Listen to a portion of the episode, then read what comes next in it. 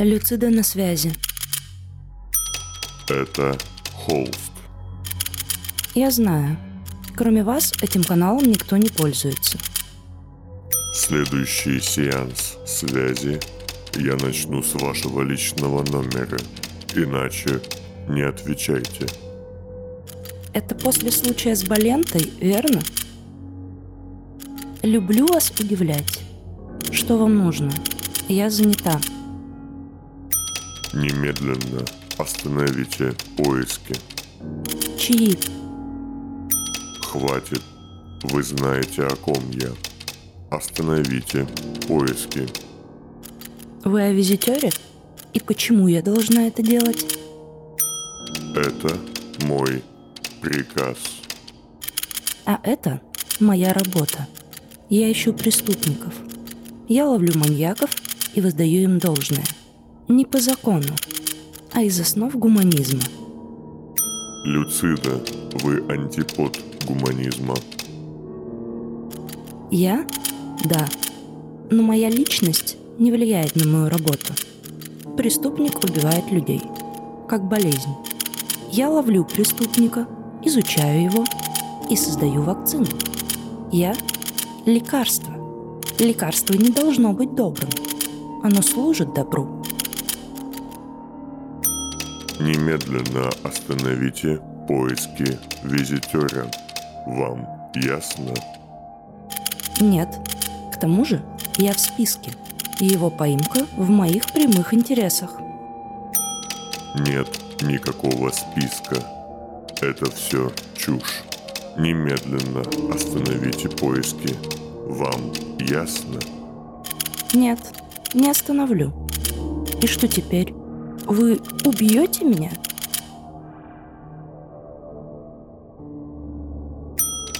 Вы самое сложное и малоэффективное звено. Вы нашли седьмого.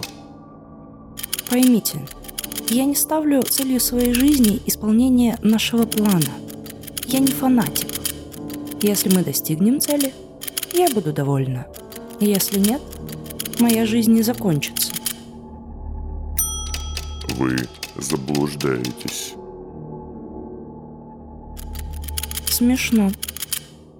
Ирония в том, что мы делаем общее дело под вашим присмотром именно для того, чтобы таких, как вы, больше не было. Акт 2. Интерлюдия 56. Как идет работа? Спросила Камила Войнич, заходя в комнату для психомодуляции, расположенную в неофициальном лабораторном блоке во втором кольце. Ее подчиненная Эльза Скрадовски полулежала в специальном кресле, рядом с которым за передвижным столом располагался Войцех Грабов. Глаза Эльзы были закрыты повязкой, к шее подведены две капельницы, а на голове крепились большие наушники. Ни приветствий, ни знака расположения. Камила! Ответа не последовало, и Грабов улыбнулся.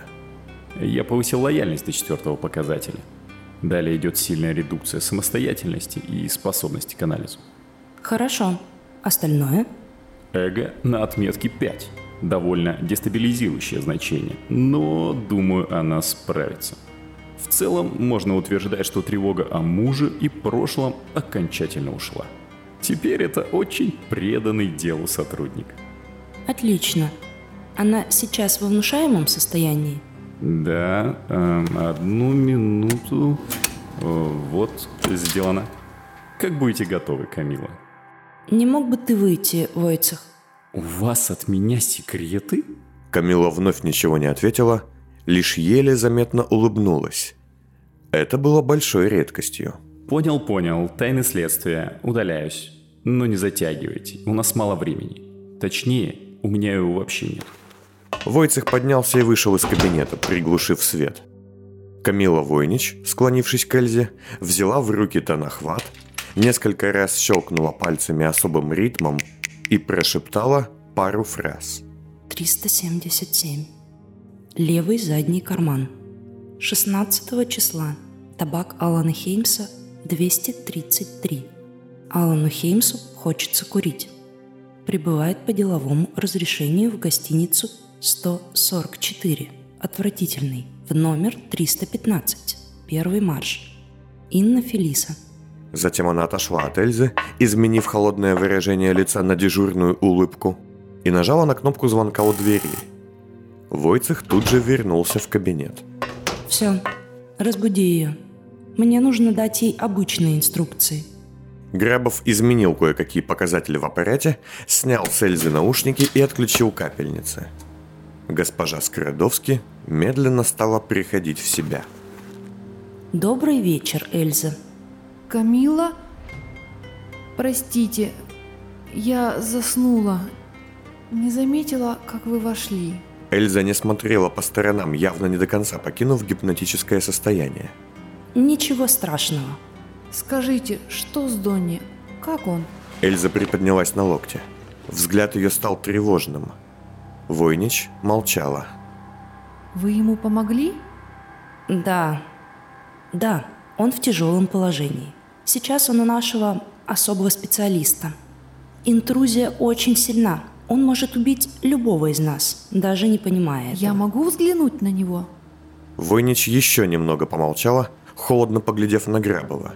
Для большинства людей ее лицо не выражало ничего, но Войцех тут же понял. Его невеста весьма растеряна. Нет. Вероятно, это можно сделать завтра. Нам нужно работать. Камила, поймите, я думала, он мертв. Но он здесь. Вы должны меня понять. Войнич знаком приказала Грабову исправить ситуацию любым способом. Все понял. Э, так, Тот тут же взял шприц и сделал Эльзе, которая так и не осознала его присутствие рядом, укол в плечо. готово. Она в полной отключке. Детектив потеряла сознание. Ты ошибся. Я не знаю, как так вышло. Видимо, во влюбленных женщинах ты не особо разбираешься. Повысь дозу. Кама, если вам нужен спец с рабочими мозгами, то, боюсь, доза выше вас его лишит. Когда я говорила то же самое о превращении Хеймса в куклу, ты спорил. На этот раз молчанием ответил Войцех. Может, гипноз? А может сказать ей правду? Что ее муж полгода был объектом эксперимента в Юниторе. Оброс полипами, затем получил инъекцию из полипа самого опасного человека в обеих столицах и исчез? Войцех устало протер глаза руками и вытащил пустую трубку из кармана. Ладно, я понял. Сделаю так, что она будет считать, что виделась с господином Скрадовски.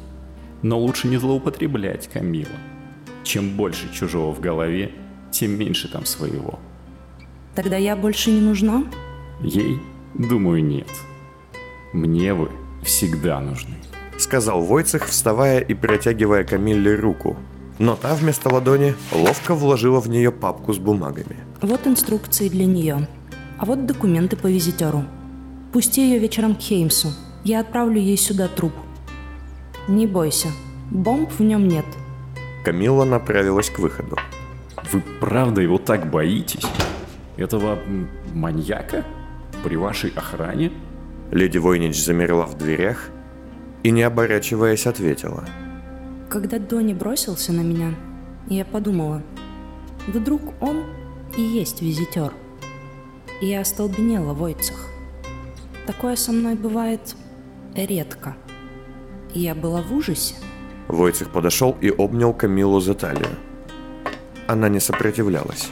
Так что да, ради его поимки я готова пожертвовать Войнич обернулась, глядя на Эльзу, многим. а затем отстранилась от Войцеха. Еще не передумал брать меня в жены? Кам, вы потрясающе прекрасны. Мне давно надо размять ноги. Фактически, жизнь Алана Хеймса в заточении идет по четкой системе Войцеха. Лаборатория психокоррекции стала для него новым домом, где он трудится над тайнами интерсхем.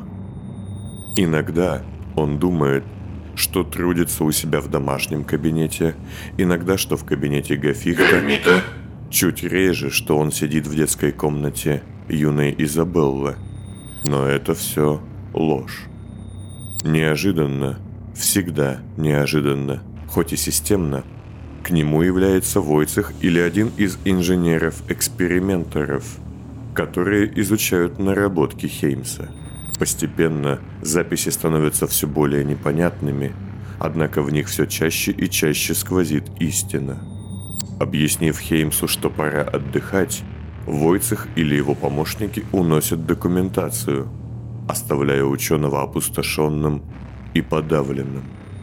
Но постепенно Алан Хеймс понимает, что где-то там, за стенами неизвестного помещения, кто-то собирает прибор наподобие юниторы. Думая об этом, он вспоминает водостанцию нижних ярусов третьего кольца и не может понять, зачем стрелял в человека из своей же академии. Гермита. Днем его увозят на процедуры. Ему говорят, что это для его здоровья. Он понимает, что это совсем не так. Глубокие провалы в сознании в эти моменты вызывают у него страх и тоску. Однако в эти же моменты, иногда незаметно сам для себя, Хеймс крадет различные препараты из лаборатории мелкими дозами. Нельзя сказать, что у него уже есть план, но точно можно утверждать, что он появится.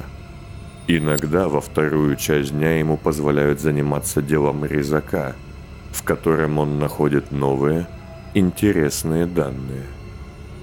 Также он изучает скудные бумаги о деле визитера, не очень понимая, в чем смысл его действий. Вечерами он всегда особенно скучает по дружку, много курит неприятный ему табак и постоянно слышит писк из-под стола, хотя там никогда ничего не оказывается. Анализируя последние события, Хеймс понимает, что вчера ночью кто-то белый приходил к нему, познакомился, и это изменило их обоих. Сильно изменило. Это муки мне за то, что я думал, или как я думал, как нужно было делать. Ее лицо. Чье это лицо? Какая удивительная физиогномика. Эльза Скрадовски в некотором недоумении смотрела на Хеймса. Хотя сейчас мало кто смог бы узнать именитого ученого в этом человеке. Лицо его осунулось, а отросшие седые волосы местами спутались с неаккуратной бородой. Сидя в инвалидной коляске с капельницами, Алан Хеймс уставился на пустую доску на стене и что-то бормотал. Все документы по делу резака этой ночью у него отобрали, включая и коллаж из кусков лиц убитых девушек, создающий образ той, кого профессор в затуманенном сознании именовал нулевой жертвой. Как вы себя чувствуете? Что это за лицо? Живое подтверждение доказанного тезиса о том, что в степи у каждого есть близнец? Вы знаете, где-то есть человек с вашим лицом. Надеюсь, что нет. Ему, э, то есть ей, не очень-то повезло жить с таким шнобелем. Шутка Эльзы, весьма смущенной, на Хеймса эффекта не произвела. Он все так же глядел в пустую доску. Маньяки. Маньяки. Мания. Навязчивое желание добавить ужасающую систему в хаос скуки и обыденности. Каждый маньяк мечтает быть пойманным. Чьи же это слова? Господин Хеймс, Районы убийств, даты проживания. Квартиры сняты на неопределенный срок с пополнением счета. Вас убивали только в третьем, но вы жили и дальше, и ближе, в четвертом и втором. Кто ты, девочка, кто? Как? Как вы росли столько лет? Ведь кто-то же должен присматривать за вами. Смотритель какой-то. Это же ежу понятно. Какому ежу? Алан, А, да, да.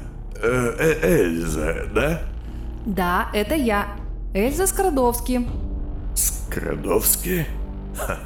Ха-ха-ха. Да, в этом ведь и правда может быть смысл. Не хотите родить семерых детей? Э, простите? Да мать, говорю, родила семерых детей. Нет, нет, нет, не слушайте меня. Не обращайте внимания. Чем могу помочь? Я все так же, насчет нашего визитера. Принесла вам последние данные, весь возможный объем, какой могла.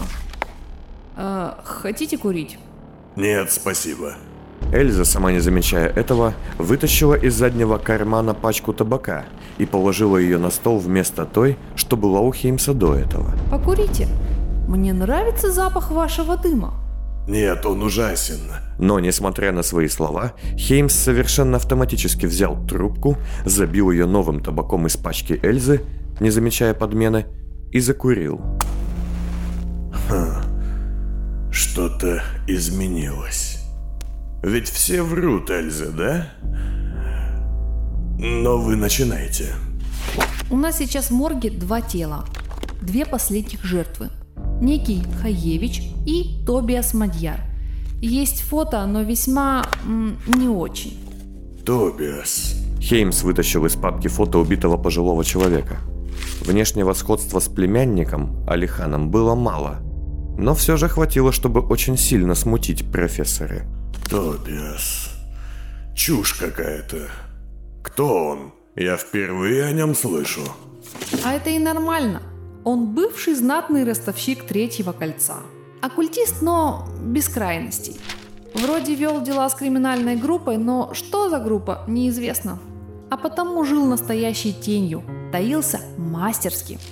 Только вот пару лет назад внезапно резко сдал умом, потерял способность говорить и... И почти всем его богатством завладел племянник. Сказал Хеймс, глядя в пол, втягивая большие клубы дыма. Да, это так. С помощью ломбардчика Болда. Вы его знаете? Нет, не думаю. Разум ведет. Внезапно выпалил он, подняв голову и поглядев на Эльзу совершенно пустыми глазами. Девушка слегка вздрогнула. В этот миг пожилой ученый-исследователь показался ей бесконечно жутким. Ладно. Итак, сразу после исчезновения его племянника под великий праздник Тобиусу вернулся дар речи.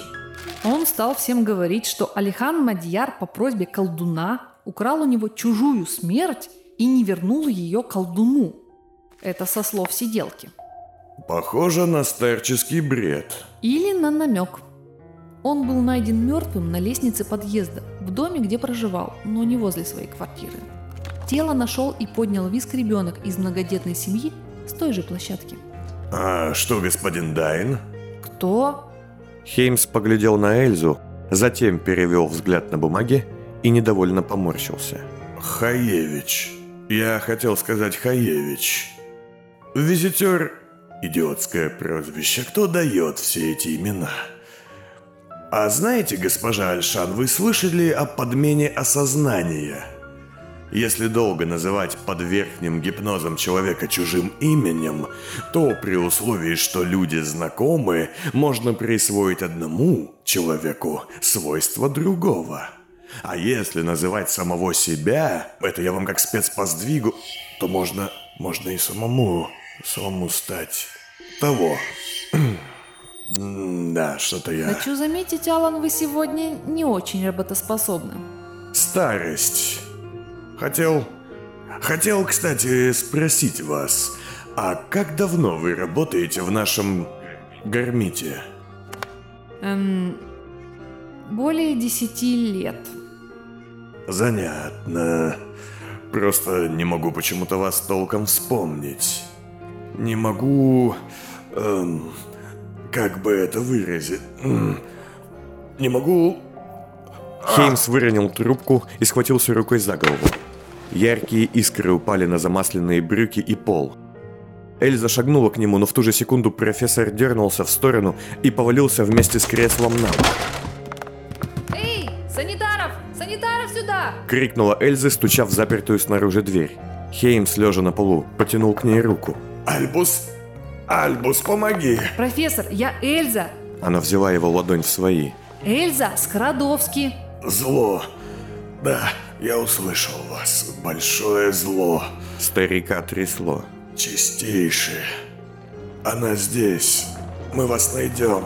Двое вбежавших в кабинет санитаров оттолкнули ее и принялись поднимать Хеймса, который начал качаться из стороны в сторону. Белла, Я... Я зайду завтра. Сказала Эльза, чувствуя, что начинает плакать. Белла, Белла, стой, не уходи. Вид безумного старика, в прошлом гения сыска и науки, вызвал у нее смешанные чувства. От ужаса до отчаяния.